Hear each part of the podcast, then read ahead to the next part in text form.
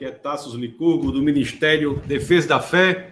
Com alegria, nós estamos aqui reunidos mais uma vez para falarmos da palavra do Senhor, para termos nossa escola bíblica, escola bíblica semanal, toda terça-feira, às 21 horas, aqui no defesadafé.tv. Se você ainda não é inscrito, se inscreva no nosso canal, canal do Defesa da Fé, defesadafé.tv Siga lá o Instagram, que é o arroba Defesa da Fé, para você ficar por dentro de tudo o que é ministrado aqui, tudo o que é ensinado. E hoje, na nossa escola bíblica de hoje, nós falaremos sobre o Espírito Santo.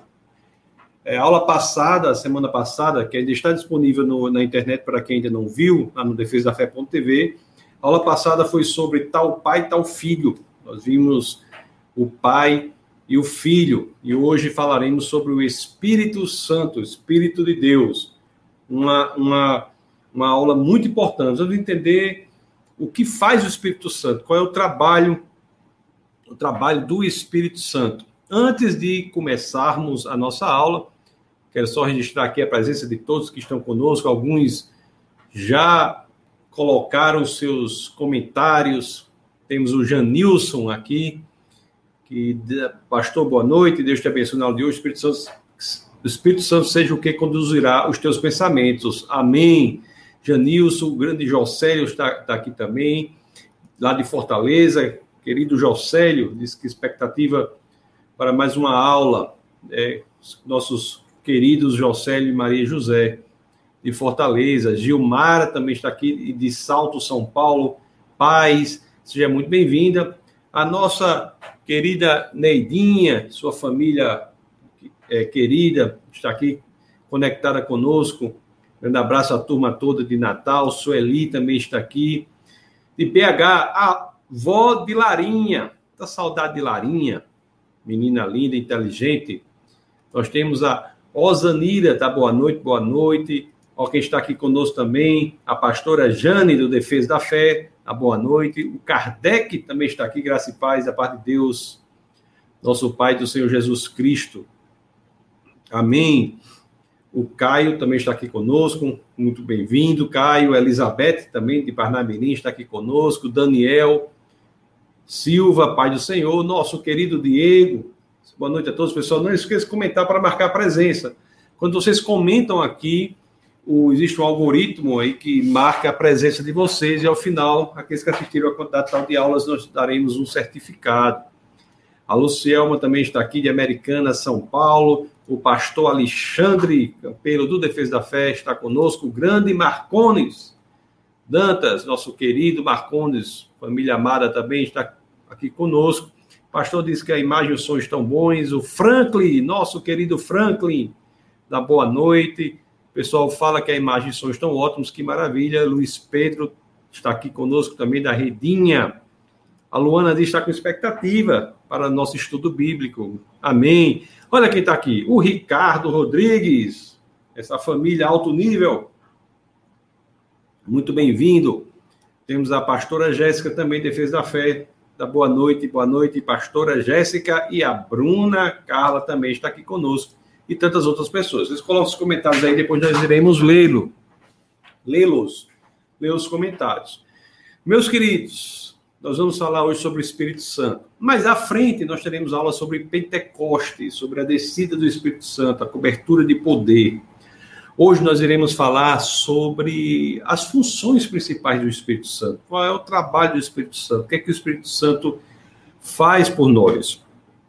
Porque nós vimos, inclusive na aula passada, nós vimos algo importante, nós vimos que o que Cristo fez em seu ministério aqui na terra, ele se tornou um presente para nós. A sua morte e a sua ressurreição fizeram com que o caminho fosse aberto, o caminho para que nós pudéssemos nos reconciliar com Deus. Então, o ministério de Jesus Cristo, ele é o de restabelecer a possibilidade da conexão do homem com Deus. Aquela relação que havia sido perdida é reconquistada por Jesus de Nazaré. O Cristo se torna o presente se torna o presente. Mas outra pessoa que também é Deus, que é o Espírito Santo, é aquele que vai levar o presente. Por Cristo, nós temos a possibilidade da salvação e pelo Espírito, essa possibilidade se torna real. O Espírito traz o presente conquistado por Cristo. Isso é uma função importantíssima do Espírito Santo, importantíssima. O, o presente é entregue a cada um pelo Espírito Santo. O que Cristo conquistou para nós é entregue a todos que assim queiram pelo Espírito Santo. É o Espírito Santo que viabiliza para cada um o que Jesus conquistou na cruz. É ele quem personaliza o que Cristo conquistou na cruz para cada um. Ele que torna disponível especificamente para mim, especificamente para você, do que Cristo conquistou na cruz. Uma vez, uma pessoa disse uma coisa que eu achei muito bem colocada, escreveu uma coisa que eu achei muito bem colocada. Ela disse assim, para você entender a importância do Espírito Santo. Ela diz assim: se não fosse o Espírito Santo, a salvação seria apenas uma possibilidade teórica. Se não fosse o Espírito Santo, a salvação estaria apenas no âmbito das possibilidades teóricas. O Espírito Santo é que faz com que isso que foi conquistado por Cristo se torne efetivo, real, pessoal para cada um que assim queira. Se Deus não tivesse vindo em sua segunda pessoa, o Cristo, e morrido na cruz por nós, e ressuscitado, aberto a porta do quarto escuro da morte para cada um de nós, se isso não tivesse sido feito por Jesus Cristo, a nossa salvação não poderia existir. Mas se o Espírito Santo não tivesse vindo, a nossa salvação não iria acontecer. Por Cristo, a salvação pode acontecer. E pelo Espírito Santo, ela efetivamente acontece para todos aqueles que querem. É o Espírito que leva o presente. Sem ele, sem o papel do Espírito Santo, a salvação conquistada por, por Cristo jaz unicamente nos elementos teóricos da possibilidade. É ele, o Espírito de Deus, que faz com que isso se traduza em algo concreto para cada um de nós. O Espírito Santo tem, portanto, um papel central na teologia cristã, tem um papel central na nossa vida, um papel central sem o Espírito Santo, Cristo seria um presente que nunca nós receberíamos. Sem o Espírito Santo, o ministério de Cristo seria um presente enorme que nunca poderíamos receber. É graças ao Espírito Santo que esse presente se torna disponível para mim e para você. Basta que unicamente nós assim queiramos e é ele, o Espírito Santo, que dá a viabilidade prática para essa possibilidade teórica. Não sei se estou conseguindo me fazer entender, mas isso é muito importante. É o Espírito Santo que viabiliza, possibilita a conexão nossa com Cristo. É Ele que faz isso. Nós vamos ver aqui alguns papéis centrais do Espírito Santo. Vamos analisar alguns papéis centrais. Eu vou pedir para que vocês abram as escrituras do Evangelho de João. Vamos ler o capítulo 16. Deixa eu abrir aqui, João 16. Vamos ler o verso 8. Vamos entender como é que o Espírito Santo age na prática no que diz respeito à nossa salvação. Qual é, na prática, o papel dele para que a minha vida e a sua sejam radicalmente transformadas e nós possamos dizer que passaremos a eternidade ao lado de Deus? O que é que acontece na ação dele para que isso seja possível? A primeira coisa que nós temos aqui é em João 16, 8. Deixa eu compartilhar aqui para você, para que nós possamos ler. João 16, 8. Deixa eu compartilhar. Aqui está. 16, 8. As escrituras dizem assim: Quando ele vier, quando o Espírito Santo vier, convencerá o mundo do pecado, da justiça e do juízo. Quando ele vier, convencerá o mundo do pecado, da justiça e do juízo. Isso é uma das coisas que o Espírito faz. O Espírito Santo executa esta tarefa. Ele nos convence do pecado que temos. Ele nos convence disso. É muito interessante que, se nós não estamos convencidos da necessidade que temos de Cristo, não iríamos querê-lo verdadeiramente. O convencimento do pecado nos faz ter a convicção de que precisamos daquele que nos libertará do pecado. O Espírito Santo é aquele que nos mostra a nós mesmos, desnuda nossa consciência e faz com que nós saibamos que estamos no erro e precisamos do libertador. Isso é o que as Escrituras dizem, que ele, ao dizer que ele convencerá o mundo do pecado, da justiça e do juízo o, a questão que se nós não temos a convicção do que precisamos, se nós não temos a convicção de que precisamos daquilo que Cristo nos oferecerá, nós não iremos receber esse presente, não iremos querer esse presente.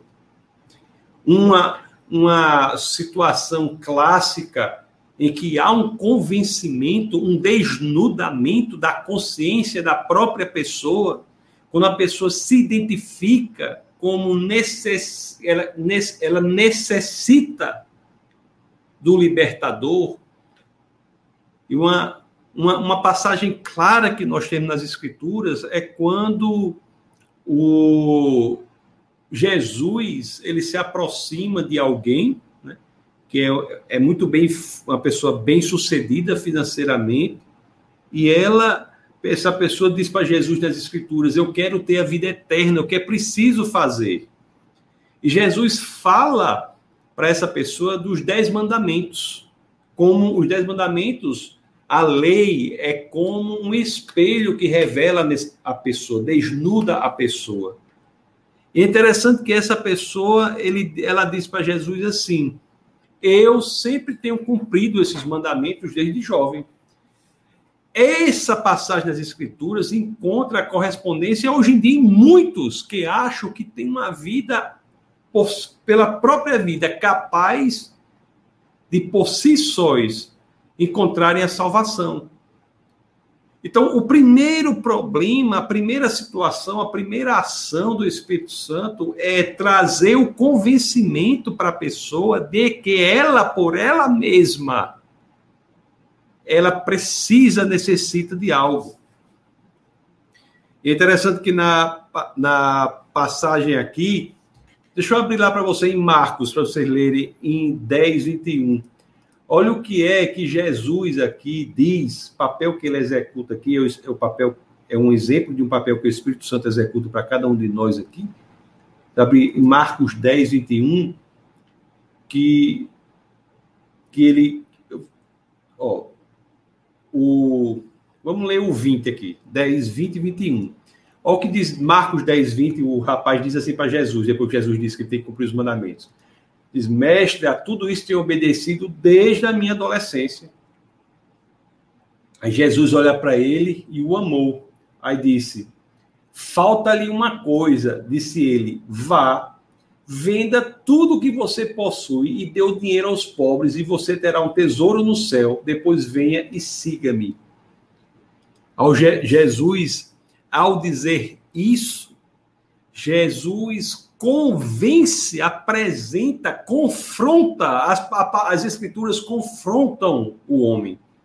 É por isso que muitos não gostam da Bíblia, não é porque a Bíblia se contradiz, é porque a Bíblia contradiz a eles mesmos.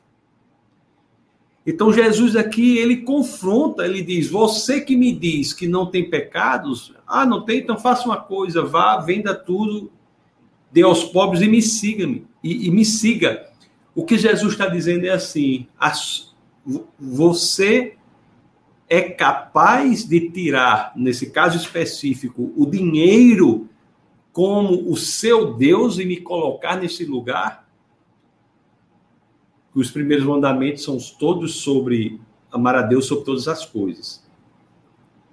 E aquele homem é confrontado com essa característica específica dele, nesse caso específico, de que ele é alguém que não consegue se livrar da idolatria ao dinheiro ali. E é interessante, não é que esse homem, até então, ele se achava perfeito ao dizer que sempre tinha cumprido a lei mas é que ele genuinamente ele não tinha convicção de nenhum pecado na vida dele, como tem muitas pessoas que vivem até hoje sem convicção de que pecam contra Deus. E o primeiro papel de Deus por meio da pessoa do Espírito Santo é exatamente trazer o convencimento de que estamos errados e precisamos nos libertar do pecado. Esse é o papel do Espírito Santo. Ele ilumina, ele joga luz sobre a necessidade da humanidade. Ele traz luz à necessidade da humanidade. Nós nunca poderíamos ser salvos se antes da salvação nós não tivéssemos a convicção de que precisamos de um libertador dos pecados. Alguém que, quebre os grilhões do, do, do, da escravidão dos pecados.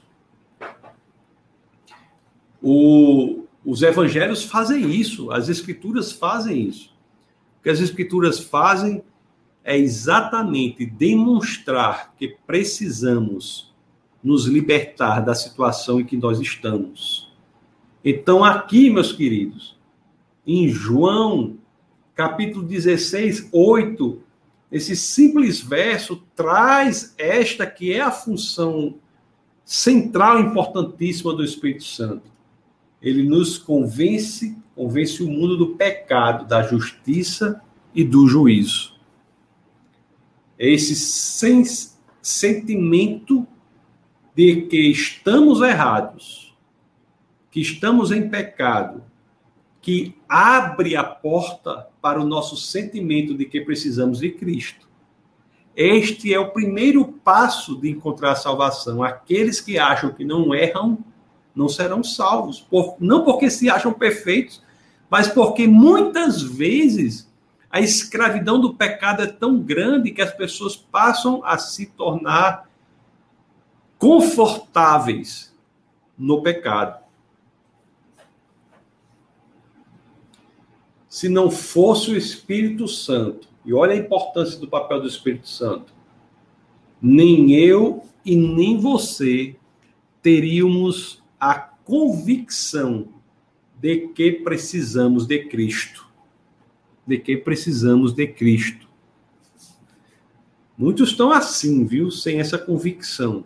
Muitos, mas muitos mesmo. Isso é um problema, meus queridos pessoas começam a se envolver no pecado, começam a ter uma, um estilo de vida pecaminoso e não sentem a necessidade da libertação daquilo. Mas o Espírito Santo está ali para nos confrontar, para que saibamos diante do confronto que precisamos de Cristo em nossa vida. Isso é um papel central, é um papel importantíssimo, é um papel nevrálgico, visceral na salvação do homem. Sem o Espírito Santo, a salvação seria possível, mas jamais se efetivaria. É o Espírito Santo que torna exequível a possibilidade teórica da salvação. É o Espírito Santo que traz para a prática, para a realidade concreta, individual de cada um de nós. A minha realidade é a sua. A possibilidade da salvação. Pelo Espírito Santo, a salvação deixa de ser um conceito e passa a ser uma mudança radical na minha vida e na sua vida. Você pode dizer assim, né? Preste bem atenção. Convencer, convencer alguém do pecado não é trazer uma falsa culpa ou um sentimento falso de culpa. Aliás, sentimentos falsos de culpa não são de Deus. Muitas vezes, é colocar sentimentos falsos de culpa numa pessoa é uma das estratégias mais perversas do inimigo das nossas almas. Não se trata disso. Não se trata disso. Não há nada que se aproveite do sentimento falso de uma culpa, colocar a culpa em alguém que não tem culpa. Não é disso que se trata. Não é disso que se trata. Se trata de clarear uma culpa verdadeira. Uma culpa que existe verdadeiramente, uma culpa que está correlacionada a um pecado que cometemos.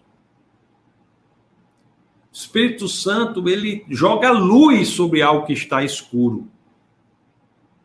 A verdadeira culpa acontece quando somos confrontados com a realidade e identificamos que estamos errando e, portanto, temos que arcar com as responsabilidades decorrentes daquele erro. E por isso que cresce quando nós nos expusemos ou nos expomos ao confronto do Espírito Santo, cresce em nós a convicção da necessidade de Cristo. A pessoa que nunca descobre isso, pessoa que vive numa ficção, ela fatalmente, veja se, não, se não é isso, aquele que acha que não necessita de Cristo, a vida dele pode ser traduzida por um caminho ladeira abaixo, em que vai se envolvendo cada vez mais a escravidão do pecado e nunca encontra a reconciliação com Deus. Aquele que não identifica o abismo que há, que separa quem somos do, daquele que Deus gostaria que, gostaria que fôssemos, jamais identifica a necessidade de Cristo. Aquele que acha que a forma como você é é o máximo da experiência de vida, jamais encontrará a necessidade de Cristo. Mas o Espírito Santo é o que confronta a nossa própria vida com a realidade e nos faz entender que Deus tem uma proposta de vida para nós diferente daquela que vivemos. Ele joga a luz sobre o abismo que separa quem somos daquele que Deus gostaria que fôssemos. E quando temos a convicção dessa distância, é que nós nos entregamos a Cristo para que esta ponte seja reconstruída, para que possamos em Cristo ser aquele que Deus originalmente nos projetou para ser. É o Espírito Santo que faz isso. É o Espírito Santo que faz isso. O Espírito Santo que nos dá essa convicção. Ele nos diz o que está errado. Tem coisa mais importante do que. Isso é o que o pai, os pais fazem para os filhos. Os pais têm que dizer o que está errado. Só que o Espírito Santo fala da nossa natureza, diz que ela está afastada de Deus. Nos diz que está errado nos diz a nossa necessidade, dá sentido palpável, prático à mensagem do Evangelho. Qual é a diferença do Evangelho para as filosofias, que são filosofias dos mais dos sistemas intelectuais mais bem elaborados, como de Kant, Hegel? Qual a diferença? A diferença é que na cosmovisão cristã existe um elemento real, palpável, que se traduz na mudança efetiva de vida, na dimensão, inclusive, da eternidade. E essa tradução do âmbito puramente te teórico, intelectual, para a mudança prática, real, efetiva, transformativa, se dá pela ação do Espírito Santo em nos convencer da diferença e da distância do abismo que há entre quem somos e aquele que Deus gostaria que fôssemos. Isso, em outras palavras, se dá pelo convencimento de que estamos errados. Agora, muita gente quer isso? Não. Isso é confortável? Não. Eu já estou aqui de boca mole dizer, já disse várias vezes. Se você que me ouve procura uma religião pelo critério do conforto, a última que eu lhe aconselho é o cristianismo. Desliga essa live, vai ver outras coisas, vai ver outras coisas. A última que eu aconselho é o cristianismo. Se o caminhar exige o confronto em mostrar do que precisamos, como posso falar de conforto? É necessariamente desconfortável, nunca é confortável a ação inicial do Espírito Santo na vida do pecador. Que vai convencer o pecador do pecado. Vai acordar quem estava dormindo. Quem é que gosta de acordar? Quando ser acordado, quando está dormindo. Aí uma vez alguém, alguém disse assim: ninguém gosta de ser acordado quando está dormindo a não ser que a casa esteja pegando fogo. Essa pessoa, quando é acordada enquanto dormindo, primeiramente ficará raivosa, mas depois ficará eternamente grata para aquele que o acordou, para que pudesse sair da casa em chamas. O Espírito Santo é aquele que nos acorda enquanto estamos dormindo. Só que enquanto estamos dormindo na casa que está sendo incendiada, destruída pela escravidão do pecado. Ele nos acorda para que vejamos as chamas do lugar em que estamos, para que possamos, com a ajuda do Espírito Santo, sair daquele ambiente. Ele faz com que vejamos o perigo, quando muitas vezes as pessoas não querem ver é muito o desconforto que é provocado pelo Espírito Santo em nós é digno de agradecimento. Porque se não fosse ele, nós jamais sentiríamos a necessidade de Cristo. Jamais sentiríamos a necessidade de Cristo. E ele age, ele está disponível, o Espírito Santo, para todos que estão vivendo, que ele, Deus está com os braços inclinados para resgatar todas as pessoas. E muitas têm, começam por ouvir a voz que é suave, às vezes quieta, baixa do Espírito Santo em nosso coração. Mas nem todos querem dar atenção àquela voz. Nem todos querem dar atenção à voz. As pessoas gostam de seguir a voz de Deus quando a voz de Deus é igual à sua própria vontade. Mas o Espírito Santo diante do pecador, vai demonstrar uma vontade que é oposta à vontade do pecador. E a pessoa é confrontada com isso. Isso gera desconforto. E a pessoa tem uma decisão a fazer: como levar a vida adiante. Irá desconsiderar a voz de Deus por meio do Espírito Santo ou irá caminhar de outra forma, mudar radicalmente? Como irá fazer diante disso? Pois é, meus queridos, devemos ser extremamente gratos a Deus por nos confrontar. E devemos ser maduros espiritualmente para ouvir a voz do Espírito Santo. Não há, talvez, no leque das tolices possíveis que possam ser realizadas pelo homem, uma que seja maior do que a de não ouvir a voz do Espírito Santo. Principalmente quando essa voz ela nos confronta diante do pecado. Meus queridos, Vamos ler duas passagens agora para entendermos mais sobre a ação do Espírito Santo. Nós estamos em João 16, vamos ler João 15, um capítulo antes. Vamos ler João 15, 26. Vamos ver o que, que as Escrituras dizem. O que Deus diz aqui. Deixa eu, deixa eu é, compartilhar com vocês. Está aqui, ó. Quando vier o conselheiro que eu enviarei a vocês da parte do Pai, o Espírito da verdade que provém do Pai, ele testemunhará a meu respeito. Nós vimos que o Espírito Santo ele nos confronta, foi uma coisa que nós vimos. E nós estamos vendo aqui que o Espírito Santo testemunha a respeito de Cristo.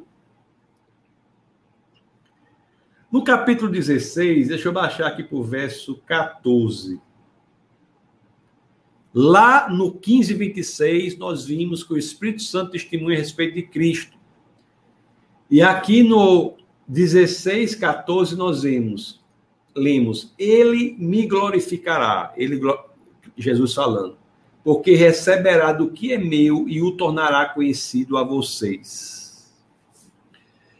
Este é um outro papel do Espírito Santo. Você veja como as coisas são conectadas no Evangelho, nos Evangelhos, nas Escrituras. O primeiro papel do Espírito Santo que nós lemos é o do convencimento do pecado. E o segundo é o de mostrar a solução para isso. Como é que ele mostra a solução para isso? Testificando daquele que é a solução, Cristo glorificando aquele que é a solução, Cristo, tornando aquele que é a solução conhecido para mim, para você. Quem? Cristo. Está vendo aqui como as coisas são conectadas? Na primeira situação, ele nos faz entender da necessidade que temos, e aqui na segunda, ele mostra a solução. Ele não nos deixa apenas no confronto, ele vai um passo adiante e mostra a saída do problema. Quando nós nos expomos, identificamos o problema que temos, o pecado que temos, o distanciamento de Deus que temos, ele faz isso, o Espírito Santo, mas não nos deixa nesse estado de confronto unicamente. Aquele que quer, ele está conosco, o Espírito Santo, e vai adiante nos mostrando a solução. Jesus diz: Ele me glorificará porque receberá do que é meu e o tornará conhecido a vocês. O Espírito Santo, ele torna Jesus Cristo conhecido para mim e para você. Para que possamos ver a glória de Deus, ver a saída para o problema que foi revelado. Ele, o Espírito Santo, ele não apenas apresenta a situação problemática, o pecado, porque muitos estão adormecidos no pecado, não se não aguentam o confronto, preferem outro caminho. Mas aqueles que entendem que estão no pecado, eles têm uma saída para aquilo. Eles não precisam ser pecadores para sempre. Eles têm uma saída. E essa saída se dá quando o Espírito Santo muda o foco da pessoa para a solução. E quem é a solução? A solução não é um conceito, é uma pessoa, Jesus Cristo. Você veja como a Bíblia é impressionante. Deus não nos deixa no confronto, ele nos leva adiante, ele nos confronta para que sintamos a necessidade do resgate.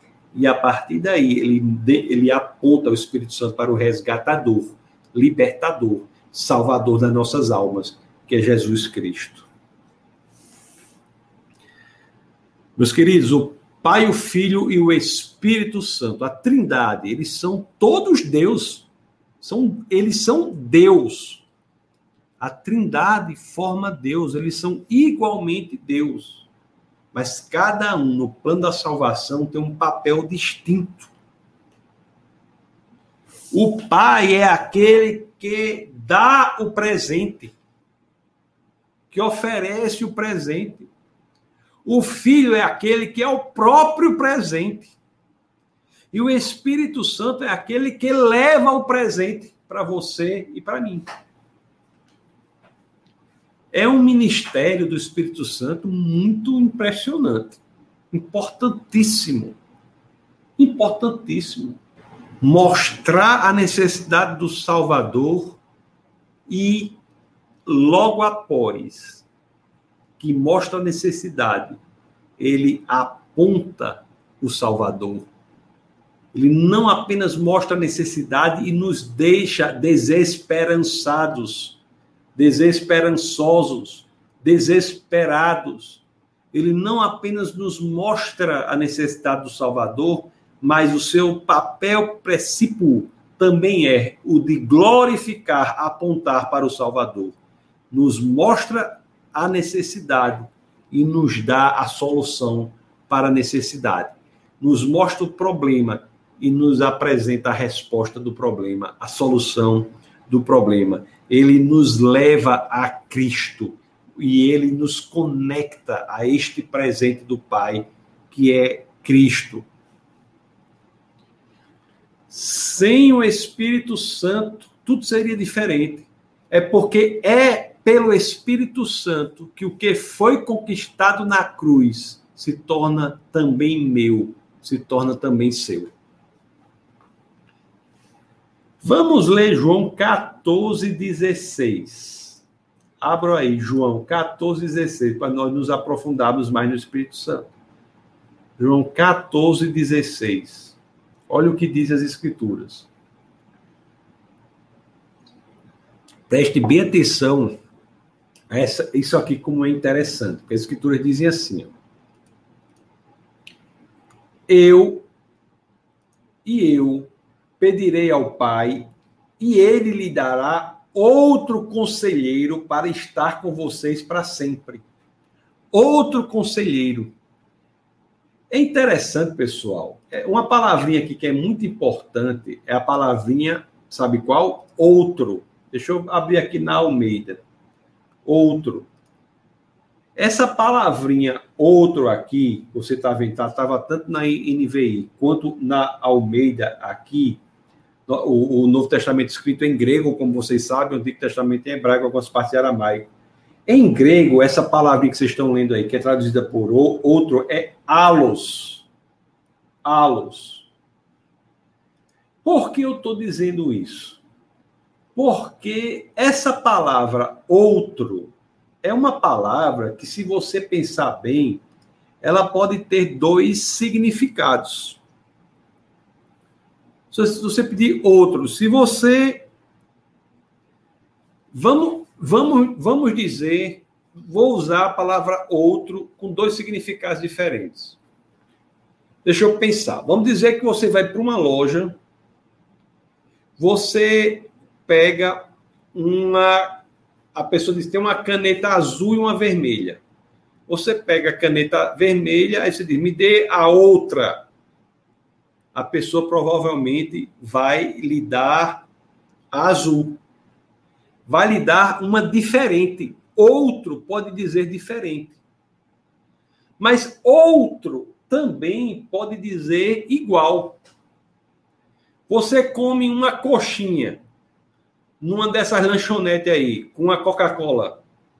Aí você come a coxinha, aí faz, me dê outra. Você está pedindo outra igual.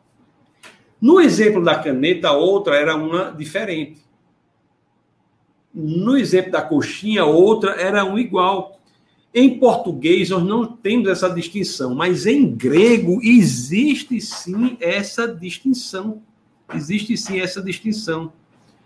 O termo em grego utilizado para uma forma e outra forma são palavras diferentes. Diferentes. O outro aqui nas escrituras, em grego, quer dizer outro exatamente igual ao primeiro. Como se fosse a coxinha. Esse outro aqui, que é utilizado nas escrituras, quer dizer igual ao primeiro. Então, quando Jesus diz assim, quando Jesus diz assim, eu pedirei ao Pai e ele lhes dará outro conselheiro, em grego, esse outro aqui quer dizer outro exatamente igual, outro conselheiro exatamente igual, para estar com vocês para sempre. O Espírito Santo é Deus. Assim como Jesus é Deus, como o Pai é Deus. Ele dá outro exatamente igual. Ele ele dá Cristo, ele viabiliza, ele vai para que o Espírito Santo sem, venha e seja o nosso conselheiro. Assim como Cristo foi conselheiro para os discípulos ali, o Espírito Santo de Deus, que é o Espírito Santo de Cristo, passa a ser o nosso conselheiro. É outro exatamente igual. Assim como Cristo é uma pessoa, o Espírito Santo também é uma pessoa. O Espírito Santo não é um poder. O Espírito Santo é uma pessoa. O Espírito Santo não é uma força. Não, o Espírito Santo é uma pessoa. Lá em Atos, no capítulo 5, no verso 3, Atos, no capítulo 5, no verso 3, as escrituras dizem assim, ó. Então perguntou Pedro, Ananias, como você permitiu que Satanás enchesse o seu é, coração ao ponto de você mentir ao Espírito Santo?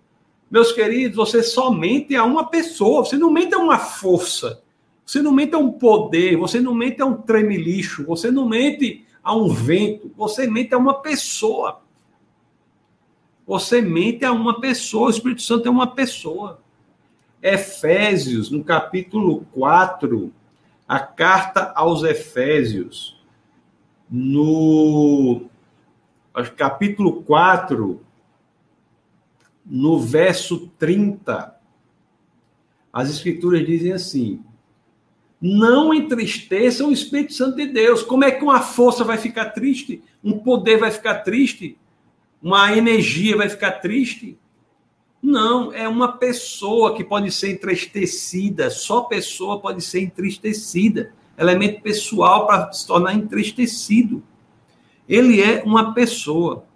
Ele é uma pessoa que atua conosco, trabalha conosco. Ele é uma pessoa. E uma pessoa que tem trabalhado desde o início também. Isso é uma coisa importante do Espírito Santo.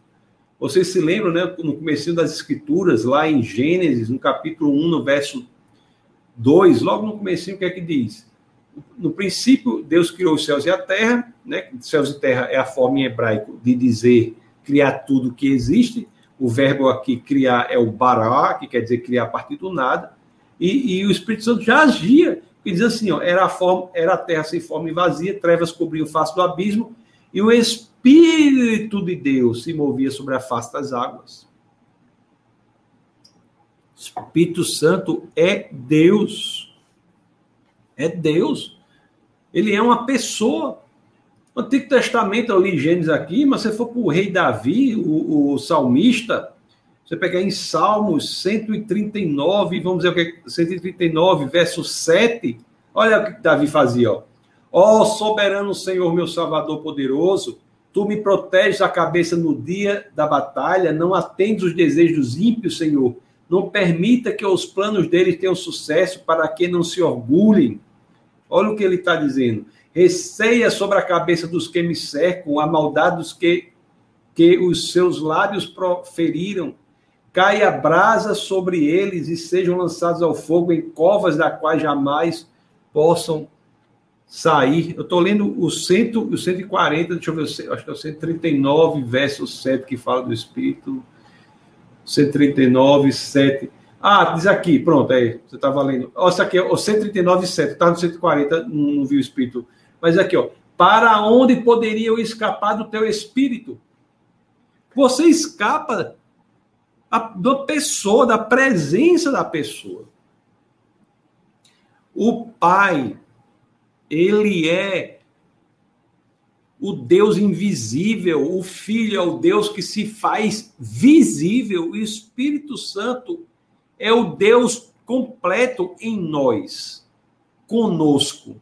Esse é o Espírito Santo. É muito interessante.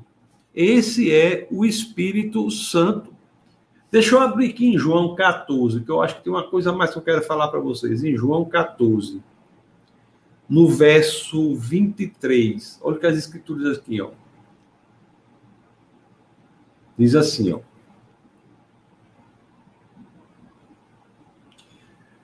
Respondeu Jesus: Se alguém me ama, obedecerá a minha palavra. Meu Pai o amará, nós viremos a ele e o faremos morada nele. Você já viu o quão profunda é essa passagem aqui?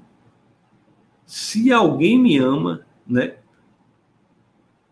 Obedecerá a minha palavra. Meu Pai o amará. Nós, ele e o Pai, viremos a essa pessoa e faremos morada nele. Quem faz morada em nós? Quem é? O Espírito Santo. Mas onde o Espírito Santo faz morada, também é morada do Pai e do Filho. Porque o Espírito é do Pai e o Espírito é do Filho. O Espírito é de Cristo e o Espírito é de Deus. Se alguém me ama, obedecerá a minha palavra. Meu Pai o amará, Jesus falando, nós viremos a ele, a, a pessoa, e faremos morada nele. Ele e o Pai farão morada, onde o Espírito faz morada. Então, o Espírito Santo é uma pessoa e o Espírito Santo é Deus. Aqui no 14, verso 17, deixa eu ver se é o 17. Diz uma coisa interessante. É, diz assim, né? O Espírito da Verdade, o mundo não pode recebê-lo porque não o vê nem o conhece, mas vocês o conhecem, pois ele vive com vocês. Diz uma coisa interessante aqui: eles vivem com vocês e ele estará em vocês. São duas preposições que são utilizadas aqui, né? Utilizadas aqui. Ele vive com vocês e ele estará em vocês. Isso é muito, muito curioso. É, o que é importante aqui é o seguinte: o Espírito Santo é uma pessoa que está conosco e está em nós. O Espírito Santo não é a pessoa. Eu digo isso por quê? Porque tem muita gente que acha que ser salvo é ter uma capacidade, como se o Espírito Santo fosse uma capacidade especial que a pessoa ganha. Não. O Espírito Santo é uma pessoa. Não é. Tem gente que acha que tudo que ela diz é o Espírito Santo dizendo. Não. Você tem o que você diz e o Espírito Santo é uma pessoa. Tem gente que diz, pelo Espírito Santo está morando em mim, tudo que eu digo é o Espírito de Deus dizendo. Tem gente que acha isso. Tem gente que tem a maior dificuldade de distinguir quem é ela e quem é o Espírito Santo. As pessoas que espiritualizam tudo incorrem geralmente neste erro de acharem que ela é a mesma coisa do Espírito Santo. Não é. Quando a pessoa, tudo que a pessoa diz é assim, é assim diz o Senhor. Para a pessoa usar essa frase assim diz o Senhor, a pessoa tem que ter muito cuidado. Tem que ter muito cuidado. Porque Deus é uma pessoa diferente de quem é você, de quem sou eu. O Espírito de Deus mora em nós. Nós temos que ouvir a voz do Espírito Santo e fazer nossas as palavras dele. E não achar que tudo o que você fala é o Espírito de Deus falando tanto erro há, e tanta destruição, e tanta, tanto problema a igreja há quando as pessoas acham que tudo que elas falam é o Espírito Santo falando. Não necessariamente. Não necessariamente. Você tem que buscar no seu coração qual é a voz do Espírito e dar amplitude a essa voz. Não achar que tudo que você fala é Deus. Parece até uma loucura que eu estou falando, mas tem gente que tem a convicção de que assim fala o Senhor e vamos lá. Tudo que fala, a pessoa acha que é Deus. O que nós falamos e o que nós dizemos não é necessariamente o que está na vontade e na mente do Espírito de Deus. Se nós somos maduros espiritualmente, nós submetemos a nossa vontade, submetemos o que dizemos, submetemos o que fazemos ao que descobrimos ser a vontade de Deus. O imaturo acha que a Deus tem que se acoplar, se juntar aos, ao próprio projeto dele, quando o que tem de ocorrer é o contrário, nós que temos que nos unir ao projeto de Deus. O Espírito Santo, meus queridos, não é uma supercapacidade espiritual que está em você, não. O Espírito Santo é uma pessoa. Jesus diz aqui: o Espírito está com vocês. É Deus próprio que vem e passa a habitar em nós. No cristianismo, diferente de todas as demais religiões do mundo, não há nada que você faça que você vá até Deus porque antes disso é o próprio Deus que vem até você. Basta que você queira que é o próprio Deus, o Espírito de Deus, que traz Cristo para você. São distintos. Jesus diz que o Espírito está não só com os discípulos, está nos discípulos. Nos discípulos. Ele e, e isso é belíssimo, porque isso é uma terceira tarefa do Espírito Santo. Você veja como é lógico. A primeira tarefa é apresentar para nós o pecado, a distância que estamos de onde Deus quer que estejamos. É apresentar para nós a dificuldade que estamos vivenciando, que precisamos superar, o defeito, o erro, o pecado. O Espírito Santo ele nos confronta demonstrando o que precisa ser mudado. Mas depois disso, o Espírito Santo ele aponta para Deus. Ele nos apresenta Jesus. Ele glorifica Jesus, ele aponta para Jesus. Mas tem também o fato de que ele também não para aí. Porque você imagine, se o Espírito Santo apenas apontasse o problema que você tem e apontasse para a resposta, já seria uma grande coisa.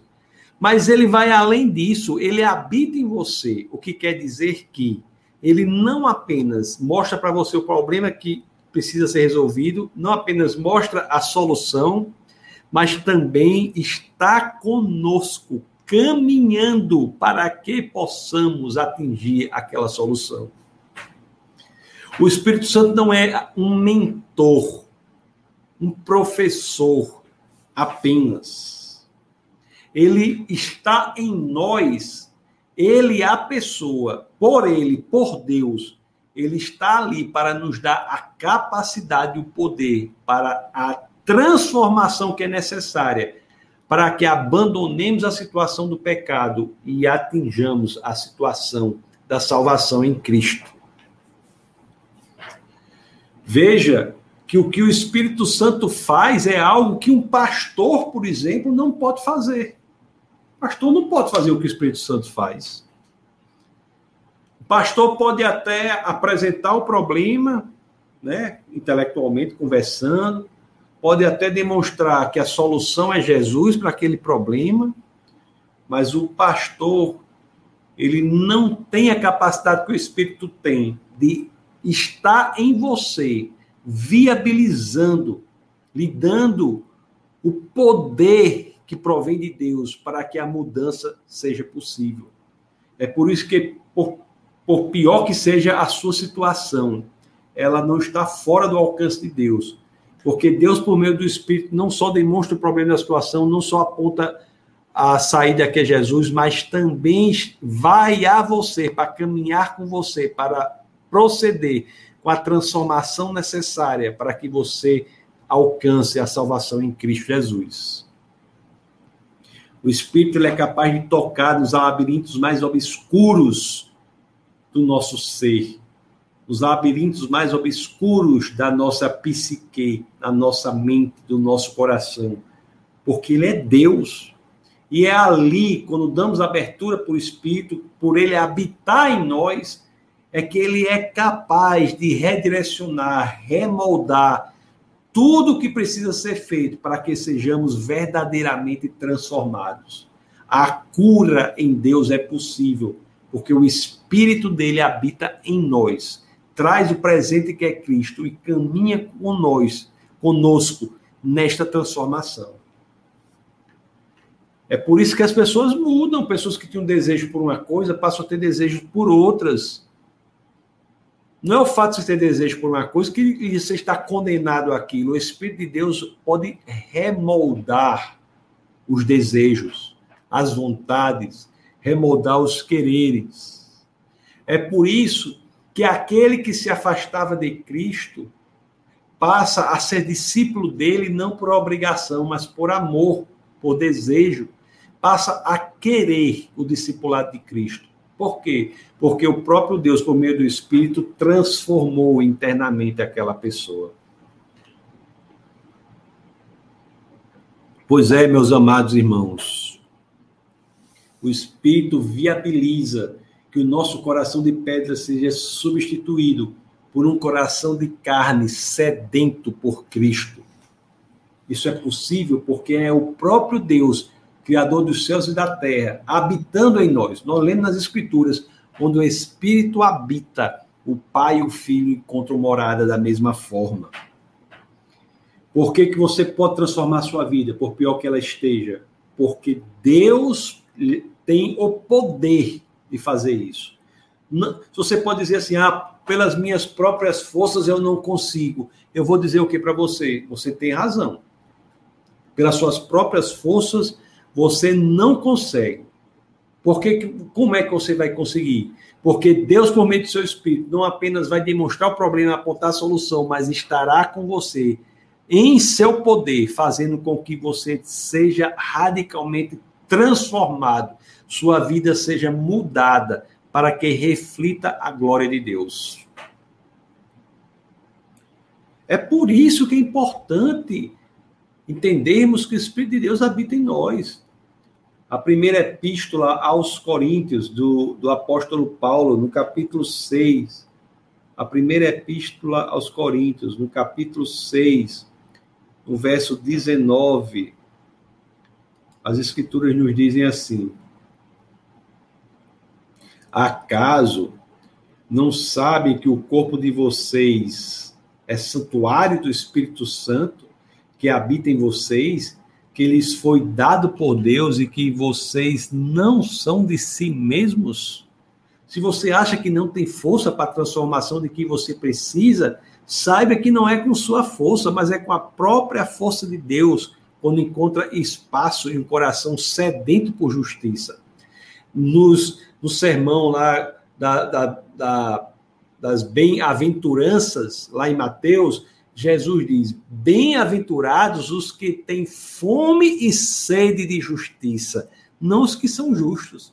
Porque basta que você tenha fome e sede de justiça para que, pelo poder que provém do Espírito, você tenha a mudança de vida que almeja. Aqui. Ele habita em você. Habita em você. A gente vai ao Pai unicamente pelo Filho. Mas nunca nos esqueçamos, aquele que verdadeiramente vai ao Pai por meio do Filho, que é o único caminho, né? João 14,6, Jesus diz: Eu sou o caminho, a verdade e a vida, ninguém vem ao Pai senão por mim. Então, aquele que vai ao Pai por meio do Filho, também não se esqueça de que ele terá em no foi ao Filho por meio do Espírito Santo. Se você vai ao Pai pelo Filho, não se esqueça que você foi ao Filho graças à ação do Espírito Santo. Meus queridos, você pode dizer que você não pode mudar pela sua própria força, mas não diga que a mudança é impossível, porque a força não é sua para promover a mudança. Uma das estratégias importantes do, do inimigo de nossas almas é dizer que não é possível, você não conseguirá, você falhará. Mas quando você diz isso, você está negligenciando o poder de Deus em sua vida. É a terceira pessoa da Trindade habitando em você. Olha como é impressionante o cristianismo. A terceira pessoa da Trindade habitando em você. Olha a Deus por isso, meus queridos. Glória a Deus por isso. Então, nós vemos aqui um, uma, três ações centrais do Espírito Santo que estão todas correlacionadas e têm a ver com a nossa vida prática real. Nós vimos que o Espírito Santo, que é uma pessoa, não é uma força, não é um vento, é uma pessoa, é Deus, assim como o Filho, Jesus Cristo é Deus e o Pai é Deus, o Espírito Santo é, Espírito Santo é Deus. Nós vimos que a primeira ação do Espírito Santo é de apresentar para nós o problema que nós temos, nos apresentar o pecado, demonstrar que estamos necessitados. Isso é o que faz o Espírito Santo, primeiramente. Ao pecador, o Espírito Santo apresenta a situação dele. É como se é como se o Espírito Santo trouxesse a consciência uma autoanálise, desnudasse a pessoa diante de sua própria realidade, para que ela entendesse que ela está em pecado. Uma vez que isso é feito, o Espírito Santo aponta para a solução daquilo que é Cristo. Mas quando a pessoa se sente muito longe de sair da situação pecaminosa e ir para Cristo, acha que não é possível, o Espírito Santo diz: você não caminhará só, o próprio Deus está com você. Quando você aceita Cristo, a saída da situação em que você está é uma saída que você alcançará graças à ação poderosa daquele que criou os céus e a terra. Por isso que em Cristo tudo é possível porque é Deus. O Espírito de Cristo é Deus. Cristo é Deus, o Pai é Deus. É por isso que nele tudo é possível. Pois é, meus queridos. Você é confrontado para ver o seu próprio pecado. Você verifica a necessidade do libertador do pecado. E o Espírito ilumina o caminho para que você caminhe a sua vida com o poder que provém de Deus. É Deus morando em você. Amém? Espero que vocês tenham entendido a ação do Espírito Santo. Na próxima aula, eu irei falar sobre o nome Cristo. Então, vamos ver algumas, algumas mensagens que nós temos aqui. Acho que eu li a de. Não sei onde eu parei. Sueli. Eliozanira, acho que eu já li. Pastora Jane Kardec. Diego. Acho que eu li, né? Luciel meu li, de Americana São Paulo, dando boa noite. O pastor também, Alexandre Oli. Ah, li, o grande Marcondes li. O pastor do Instituto Perfeito, Franklin, Luciel, Pedro. Eu li isso aqui. Né? Eu li também, li de Luana, li de Ricardo também, pastora Jéssica, Bruna, da Boa Noite, Boa Noite, é, Dilza Nascimento, Boa Noite. Olha quem está aqui, Dani. Olá, Dani, tudo bom? Grande doutora Dani, nosso querido Serrano, assistindo e desejando a todos graça e paz. Pessoal, deixa, me esquecendo, deixem um like aí, se vocês assim quiserem compartilhem, né? O, acho que compartilhar agora já, já foi, mas pode compartilhar porque fica um tempo no YouTube. Compartilhe, viu? É, e tem outra coisa que eu me esqueci que é para fazer. Carlos Serrano, de Natal. Olha quem está aqui, o grande Jordan. Rapaz, que figurinha invocada essa aqui, Jordan. Boa noite, graça e paz. Ana Paula está aqui também, Mazeu. Muito boa noite, Ana Paula. Aí, a Erivânia. Olá, Erivânia, tudo bom? Maria Borges está aqui. Boa noite, irmãos. Seja muito bem-vindo. Carlos Serrano está dizendo: Ô, oh, Glória! Eita, Serrano é pentecostal mesmo. Ó, quem está aqui, Zé Carlos. Graças e paz, pastor. Glória a Deus, estamos juntos. Glória a Deus, Zé Carlos. Família querida. Reginaldo, boa noite. De Ourinhos, atrasado hoje, mas dedão, já larguei no like. É isso aí. É o like mesmo, tem que deixar no like. Kardec diz: pedir perdão pelos nossos pecados já é uma concordância nossa de que fomos convencidos de que pecamos. É verdade. Se o perdão for genuíno mesmo,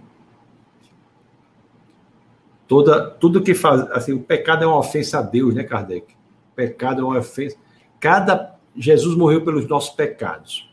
Aí, a, sabe uma coisa interessante? A pessoa diz assim: Jesus morreu pelos pecados da humanidade, mas isso não dá uma dimensão real. É interessante você dizer assim: Jesus morreu pelos meus e pelos seus pecados. Cada pecado a mais que nós cometemos encontra uma correspondência em uma chicotada que Jesus levou. Você trazer para a realidade, a prática, o elemento concreto. O João da boa noite, querido João, e sua esposa Adriana, fam, família amada. Simone, chegando atrasada, boa noite. Olha quem está aqui também, o pastor Marcos Andrade, do Defesa da Fé. Graça e paz. João Batista aqui, graça e paz a todos os irmãos. José Valdo diz: na série 7 do primário, na, sé, na sétima série, desculpe aí, desculpa aí, jo, José Valdo. Eu ouvi de um professor de ciências que eu era um animal. Meu propósito é um nascer, reproduzir e morrer. Imagina isso na cabeça de uma criança, um jovem adolescente. Infelizmente, estamos numa matrix. O ser humano não sabe viver fora dela e prefere a realidade criada para entreter e mantê-la seca, seca, mais confortável. Qualquer que tente violar esse sistema sofrerá as consequências. É, não é um animal, a gente não é um animal, né, José Valdo? E o cristianismo, ele não é uma criação também, ele é a realidade. É? Porque se o, o C.S. Lewis, ele diz uma coisa assim, mais ou menos assim, o fato né, de nós sentirmos necessidades por coisas que não são deste mundo é uma prova que não fomos feitos para este mundo. Por que sentiríamos necessidade de algo fora deste mundo se fôssemos unicamente criados para este mundo?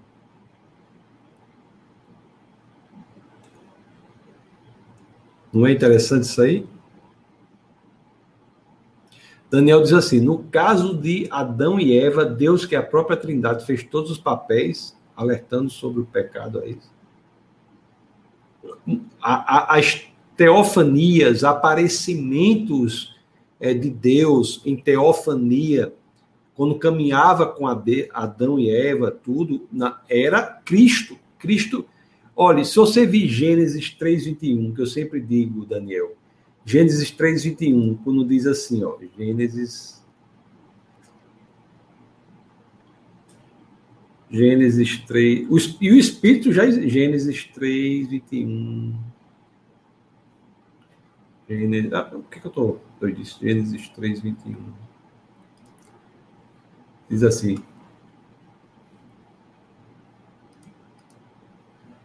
O Senhor Deus fez roupa, roupas de pele com elas vestiu Adão e sua mulher. Você vê aqui que Deus já agia ali para cobrir o pecado da humanidade e já demonstrando que era necessário um sacrifício de sangue porque Deus matou o animal para ter roupas de pele. Eles nunca haviam visto a morte, viram a morte só ali. Então, ali você vê que os papéis já, já existem. É? O Espírito é o Espírito de Deus, é o Espírito do Filho. Joseval diz, outro da mesma essência.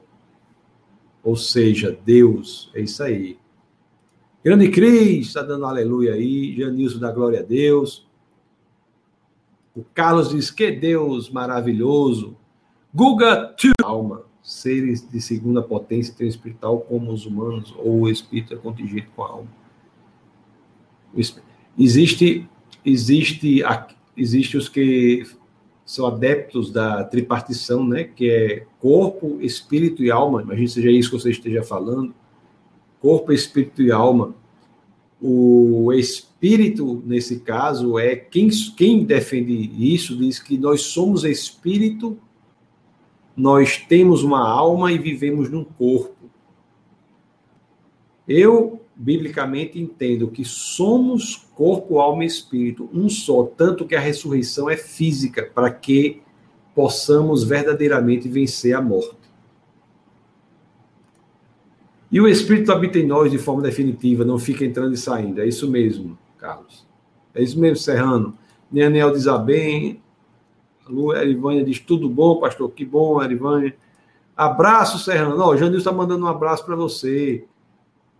Parabéns, pastor Tassi. Deus continue te abençoando. Que bom, Janilson. Cá Serrano dá outro abraço para você, Janilson. Pastor, quando o senhor virá pregar aqui em Maceió, Lagoas? Não tem nada combinado ainda não. Viu, Jaqueline? Não tem nada marcado disso aí não. Meus amados irmãos, muito obrigado. Toda terça-feira aqui nós temos a Escola Bíblica. Toda terça-feira a Escola Bíblica. Escola Bíblica semanal. Toda terça-feira às 21 horas. Quinta-feira, depois da manhã, nós temos o webcast. É proibido não pensar. Também no Defesa da Fé.tv, às 21 horas.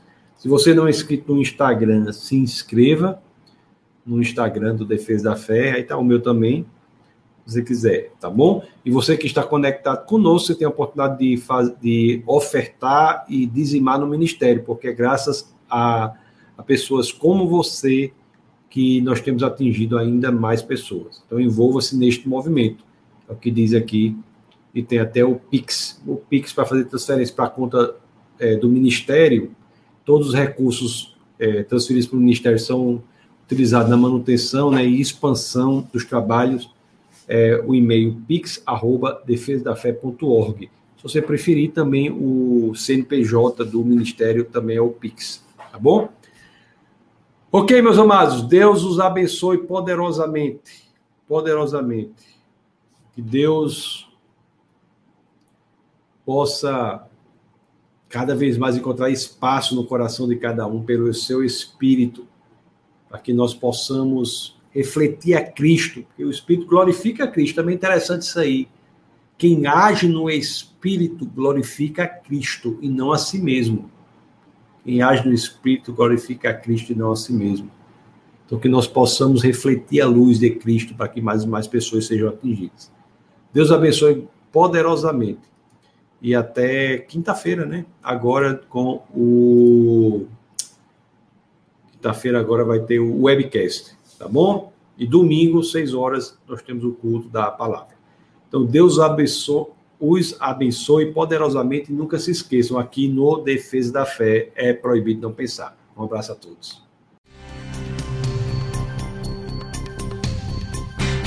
Essa foi uma produção do Ministério Internacional Defesa da Fé, um ministério comprometido em amar as pessoas, abraçar a verdade e glorificar a Deus. Para saber mais sobre o que fazemos, acesse defesadafé.org.